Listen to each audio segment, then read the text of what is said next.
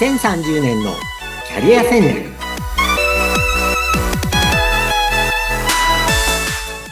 こんにちは。人材開発コンサルタントの山岸真嗣です。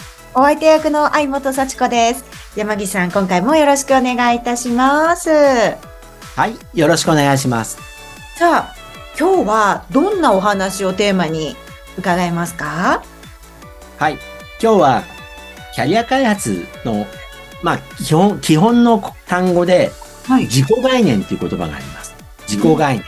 うん、で、はい、これについてちょっとご説明して、えー、後半ではですね、リアセックという職業診断のツールがあるんですね。これはあの、厚生労働省のサイトなんかでも一般的に紹介しているリアセックというツールなので、これについてご紹介します。はい。まずはじめに、えー、自己概念という言葉なんですけれども、これ一般的にはあんまり聞かれたことないと思うんですね。ただその、これはキャリアの世界では基本単語なので、ちょっとご説明します。はい。えー、これもともとですね、キャリア理論っていうのはアメリカのドナルド・スーパーっていう、まあ、方が、えー、1960年代ぐらいから、こう、こういうキャリア理論って言い始めたんですね。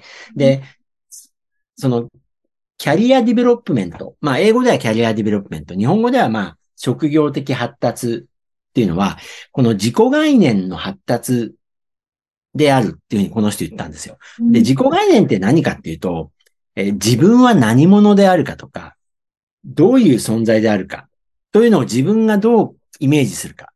はい。で、具体的には、自分は何が好きで何が嫌いかとか、どういうことを楽しいと思うかとか、まあ、そういったことが自己概念になります。はい。で、自己概念っていうのが、えー、結局ですね、自分に、まあ、言い換えると、自分を好きかどうかというような肯定的な自己概念というのは、はい、えー、自分が好きかどうかってことですけども、こういうのが適切な仕事を探すためには必要だってこの人言ってるんですね。で、言われてみれば、まあ、そうで、えー、自分の全てを好きである必要は全然ないんですけれども、うん、自分のこういうところには、えー、自分がこう興味があるとか、えー、自分はこう、こういうことが好き、こういうことに興味がある、あるいはこういうことをやっているときは楽しい、こういうことをやっている自分が、こう、自分で輝いていると思う、みたいなことがですね、はっきりあれば、分かっていれば、それに近い仕事に、を探しやすいと思うんですよ。うん、で、この人はそういうことを最初に言った人なんですね。へーはい。ドナルド・スーパーっていう人です。で、この方がですね、この、まあ、キャリアデザイン論の中では、まあ、最初の世代の人なので、今となっては割と当たり前なんですけども、はい、人生を5つのこう段階に分けて、その5つの段階でそれぞれにやっぱりこう発達課題っていうのがあるよっていう言い方をしています。で、えっ、ー、と、5つというのは何かっていうと、最初は成長期ですね。えっ、ー、と、まあ、子供時代です。中学生ぐらいまでになるんですかね。えー、この時期の発達課題は、家庭や学校での経験を通じて、仕事に対するイメージを持ち始め、欲求が高まり、仕事世界への思考性や働く意味を理解するという段階です。まあ、中学校ぐらいまでの間に、小学校、中学校ぐらいまでの間にいろんなお仕事に対して、まあ、イメージを膨らませていって、僕は将来、私は将来こんなことやりたいっていうのを、ある程度考え始める時間、成長期ですよね。で、二つ目、探索期。探索期は、若者の時ですよね。まあ、あの昔なので高校、大学に行く行かないはあるんですけど、若者の間探索期です。で、学校教育、レジャー活動、アルバイト、就職などから試行錯誤を伴う現実的な探索を通じて職業的好みが具体化され、職業を選択していく。ですから、15歳から25歳ぐらいまでの間に、こう、いろいろ試行錯誤する時期ですよね。これが探索期。えー、そして、確率期。これ前半と後半があるんですけれども、まあ、イメージでいくと、25歳から40歳ぐらいまでが前半で、キャリアの、まあ、前半、自分の適性や能力について現実の仕事の関わりの中で、まあ、ここでも試行錯誤を繰り返すって書いてます。うんだから面白いのはですね、やっぱり若者の時もそうですし、キャリアの前半もね、試行錯誤なんですよ。そうですね。やっぱりね、試行錯誤って言葉をね、あえて言ってるんですね。40歳ぐらいまでね、試行錯誤なんですよ。言っあてみればうんで、確率期の後半。ここは、えー、まあ40歳から55歳ぐらいまでのイメージですね。えー職業的専門性が高まり、自分の能力、適性を生かすことに関心を持ち、キャリアを確立する。えーそして、55歳ぐらいからは維持期ということで、えー自己実現の段階で、もう自己実現なので、まあ、ある意味、やりたいことにフォーカスしていくみたいな時期ですね。ーで、安定志向が高まり、既存のキャリアを維持する。あるいはこう自己実現中心にやりたいことにフォーカスしていく。というのが維持期です。えーそして最後、解放期というのは引退の時期ですね。えーまあ今で言うと70とか75になると思うんですけれども、うんえー解放期。これはセカンドライフ、新しい役割の開発、まあ社会の中でボランティア活動をやるとか、もう趣味に生きるとか、あるいは、えーまあ最近だと、育児とかいう言葉もありますけど、おじいちゃんおばあちゃんが孫のために世話をする役割に変わる。まあそういうのが解放期です。ですから生まれてから成長期、探索期、確率期の前期後期、維持期、解放期。こういうことを、えー理論的に言ったのがこのスーパーさん。1985年なんですよ。だからね、そんな大昔じゃないんですよ、実は。えーこういう理論って。そうなんですね。ええですから、あのーまだこのキャリア理論自体が割と歴史が浅くて、はい。えー1985年に、で、これって今では割と当たり前だよねって思ううん、そう思います。でこの後ですね、この番組でも以前ご紹介したように、こう、こういうシンプルな5段階じゃないよねっていう理論もいろいろ出てきて、こう、い、まあ、偶然の出会いで、こう、いろんなことが変わっていくとか、あるいは柔軟に仕事を変わっていくために準備をするとか、そういう別の理論も後から出てきたわけです。うんで、この時代にはですね、えっ、と、別の人が、レビンソンさんという人がいるんですけど、えはい人生のお4つのシーズン、四季ですね。四季に例えたんです。4つの時期に。はい。で、レビンソンさんは、やっぱり、あの、この同じ時代にどんなこと言ったかっていうと、春がだいたい20歳ぐらいまでですよね。20歳ぐらいまでが、まあ、児童期、青年期で、春なわけです。で、夏、大人の世界へ入る。で、だいたい40歳ぐらいまで、まあ、夏なわけですね、人生ですね。で、秋が40から、まあ、60ぐらいまで。で、で、老年への過渡期、冬が、えー60以降ぐらいで。これ多分でも、えー1970年代ぐらいの理論なので、今だと全体が5年、10年後ろに行ってると思うんですね。人生100年時代なので、あのー私まだ冬に入りたくないので、あの、60歳が冬って言われるとちょっとまだ早いので、ちょっとずれがありますね。そうですね。だから今だとやっぱり25歳ぐらいまでが春で、50歳ぐらいまでが夏で、うんで、75歳ぐらいまでが秋で、75歳から秋が冬でいいんじゃないでしょうかね。うん。ですから私もまだそういう意味では秋の前半だなという気そう分でですよね。ね、行っていきたいと思っています。はい。はい。で、えーここから先はですね、えー今自己概念っていうお話をしましたけれども、ちょっと確認すると、この自己概念がですね、不明確だと職業選択もやっぱり不適切であったり、不満足なものになってしまいます。ですから自分がどんなことが、まあ自分が何者かっていうのは噛み砕くと自分が何を、えーしたいと思っているかとか、楽しいと感じるかとかっていうのにつながるんですけれども、えーそして、えー肯定的な自己概念、自分を好きなところがないと、えーうまく仕事が探せないということになります。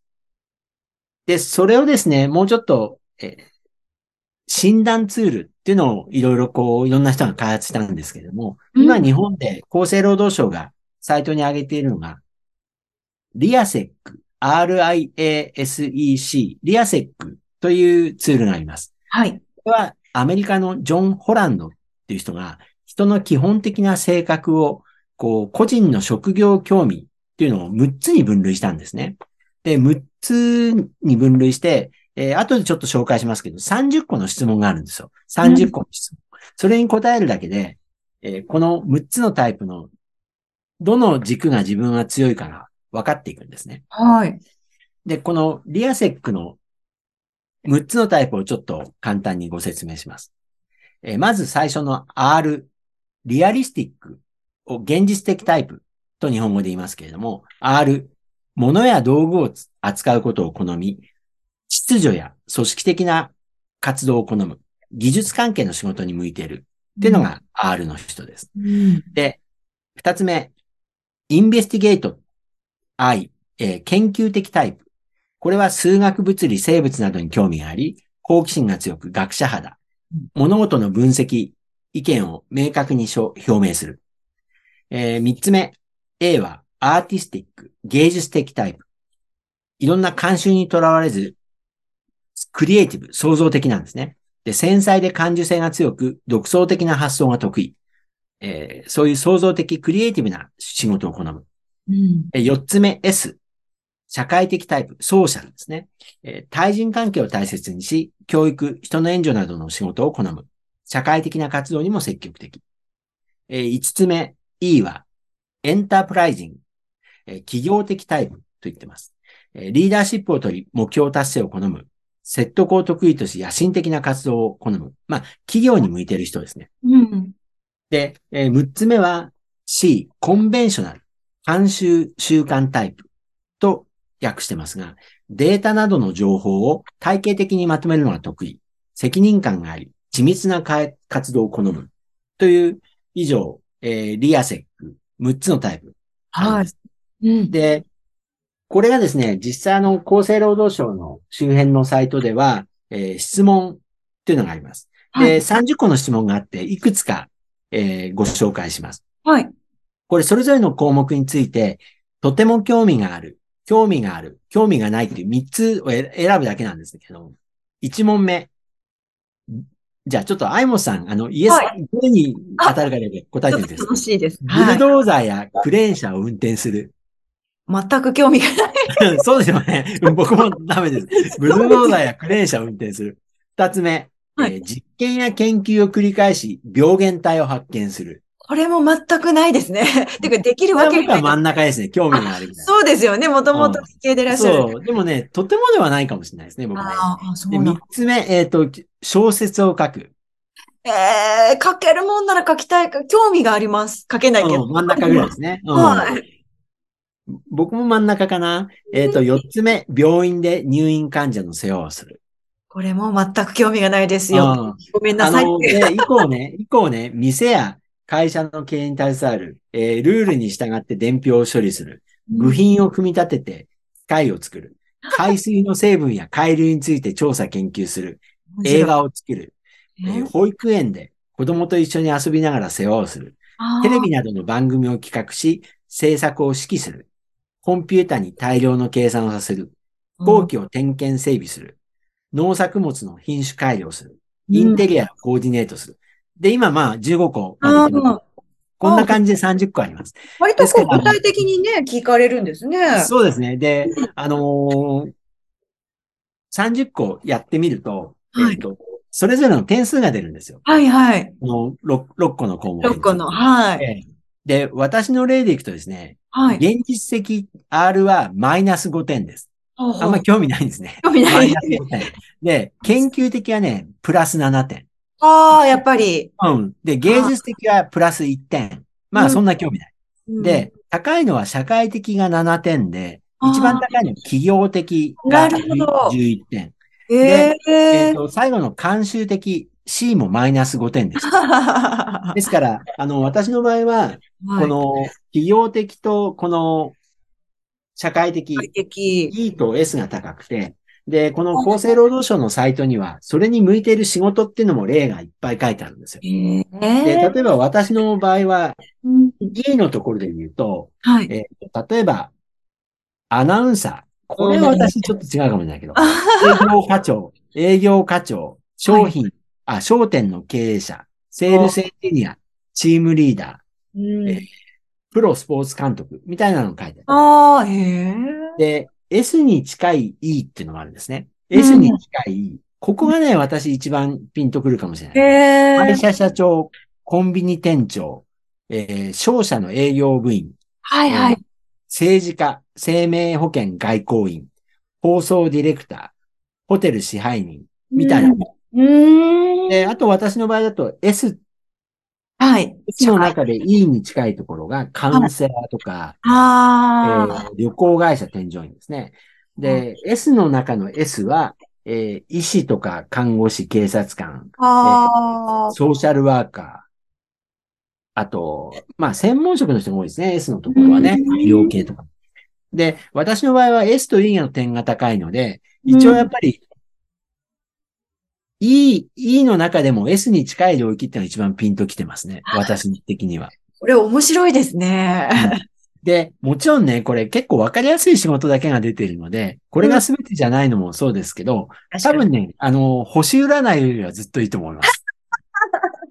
もっと具体的にね。ああ、はいこれはもちろん無料で、どなできるわけですもんね。そうです。あの、厚生労働省でリアセックって引くと、あの、厚生労働省のサイトとかが出てきますんで、へえ。はいちょっ。とご興味ある方はぜひお試しいただきたいと思います。ご家族とかお友達とこうやってやりながら感想を言うっていうのも一つの自己分析になりそうですね。そうですね。ですから、あの、自分一人でやるんじゃなくて友達とやってもいいですし、あの、学生なんかだとみんなでやって、あの、感想を述べ合うとかね、そういう場を作ったりします。ああ、いや、本当に、いや、いつも知らない面白い情報を教えていただいてます。ハローワーク、ハローワークで大人向けにもやりますよ、これ。そうなんですね。うん、ハローワークで転職支援のワークの中にも、これ割と基本的に入ってる。えーいや、かなり楽しそうなので、ご興味ある方やってみていただきたいと思います。さあ、では、今回もお時間やってまいりましたので、ここまでとなります。山口さん、楽しいお話をありがとうございました。はい、ありがとうございました。